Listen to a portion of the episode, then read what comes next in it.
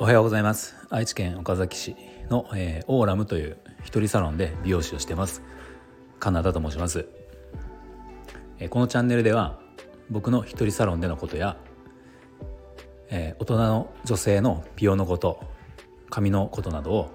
えー、毎朝7時に配信しています、えー、今日のタイトルは意外と間違っている自宅でのヘアケアというタイトルですね。えー、髪の毛のホームケア皆さんあの、されてると思うんですけど、まあ、その正しいホームケアのやり方っていうのを今日お話ししようと思うんですけど、まあ、あのもうすでにね知ってる人とかあの美容師さんから説明を受けてちゃんとやってるよっていう方はあのやまあそんなこと知ってるよっていう内容になるかもしれないんですけど意外と実は結構そのお店とかでお客様と喋ってると意外と間違ってたりとかえそうだったのっていう反応があったりとかっていうことはあの結構多いので、まあ、ちょっと今日話お話をしようかなと思いました。では早速、えー、正しいヘアケアなんですけど、えー基本は3つですね。えー、1シャンプー2インバストリートメント3アウトバストリートメント、えー、この3つが基本になります。まあ、1番のシャンプーは分かりますよね。でインバストリートメント2番のインバストリートメントはシャンプーの後にやる、えー、トリートメント、えー、お風呂洗い流すトリートメントですね。で3のアウトバストリートメントはお風呂をお風呂を出た後に、えー、タオルをタオルドライした後タオルで拭いた後にドライヤーの前につけるトリートメント。これがアウトバストリートメントですね。この3つが、えー、基本毎日やる基本のヘアケアです。まあ大体こんなことは知ってるよっていう方が多いかもしれないんですけどあのまあ、よくお客様からある質問をいくつか紹介すると、えー、リンスとかコンディショナーはしなくていいのっていう質問が時々ありますね。で、まあ、リンスとかコンディショナーって、まあ、正直最近あまりあの、まあ、特に美容室とかで扱うそのシャンプーとかトリートメントの商品を見ると、まあ、あまりそのコンディショナーとかリンスみたいな表記をしてあるものはまあまず見ないんですよね。まあ、結局ああいうものはコーティングだったりするので、まあ、基本そのシャンプーしてそのトリートメントっていう表記のものをすればあの特にコンディショナーとかリンスっていうのは、えー、必要ないですね。まああまりもの自体がないっていうのもあるんですけど、まあ、よく昔はなんかそのシャンプーしてトリートメントをして最後にコンディショナーとかリンスをやるといいよっていうことも言ってたこともあったんですけど、まあ、最近は本当に物自体がないのであのまあ必要ないやらなくていいと思います。で、えっ、ー、と、もう一つ出る質問で、トリートメント、え、ー、と、インバストリートメントですね。お風呂でやるトリートメントを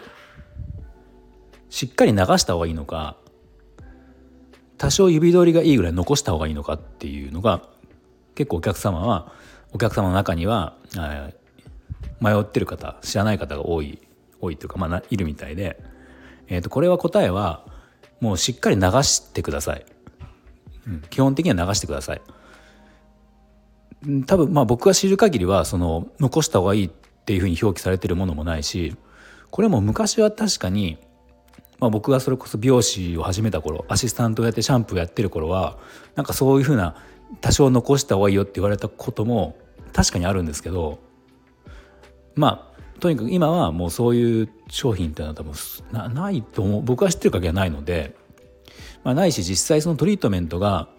えー、流し残しがあったりとかするとそのトリートメントの中に入ってるシリコンとかそういうものがこう残ってしまうんですよね。で残ってその毎日のことなので蓄積されてしまってあのなんかこうゴワゴワ逆にゴワゴワしちゃったりとか髪の毛がドライヤーをしても乾きづらいみたいな状態になったりとかしてる人もたまにいて、まあ、そういう人の話を聞くとやっぱり知らなくてあ残してましたみたいなことをがよくあるので意外とここはなんか間違ってる方が多い気がしますね。うん、なのでトリートメントはもうしっかりと流してください。もちろんシャンプーもしっかり流してください。シャンプーも結構、まあ、シャンプー特にその頭皮を洗うので意外とこう残りやすかったりするんで、まあ、シャンプーは特に本当にあのこれこれ以上な、まあ、これでもかっていうぐらいすすいで回ってちょうどいいと思いますね。うん、あのみんなが思ってる2倍3倍ぐらいすすいで、えー、ちょうどいいんじゃないかなと思います。うん、でその、まあ、トリートメントもしっかり流すと、まあ、その髪の潤いっていうかせっかくトリートメントつけた時の、えー、と指通りが、まあ、流しちゃったら一旦なくなると思うんですけど、まあ、全然それはそれで大丈夫で、まあ、結局そこを補うのがアウトバストリートメントで、えー、お風呂出た後タオルで拭いた後にドライヤーの前につける、まあ、あの流さないトリートメントですね。まあ、これをつけることでその指通りとか手触りっていうのを調整できるのでお風呂の中ではしっかりと流し流してく流して、えー、アウトバストリートメントをやるっていうことですね。まあ、これがヘアケアの基本です。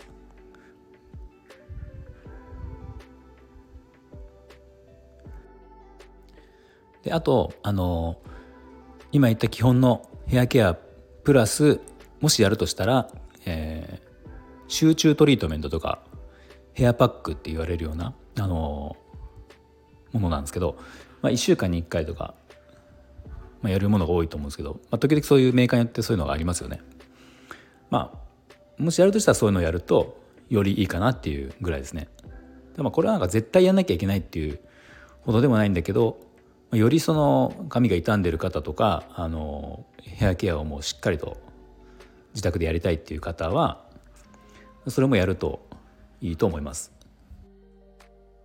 まあ、結構やっぱりそのトリートメントっていうものに関してはその今アウトバスとかインバスとかっていろいろ説明しましたけど結局表記が全部トリートメントってなってるので、まあ、中にはお客さんの中にはそのインバスとかアウトバス関係なしにトリートメントっていうものをもう一回やってればそれでいいってこう思われてる方も多分少なくないのでまあ、ちょっともしそういう方は一度今日、えー、話したような感じでもう一度こう見直ヘアケアを見直してもらえるといいのかなと思います。はい、じゃあ今日の内容が少しでも参考になったと思ったらいいねボタンを押していただけると嬉しいです。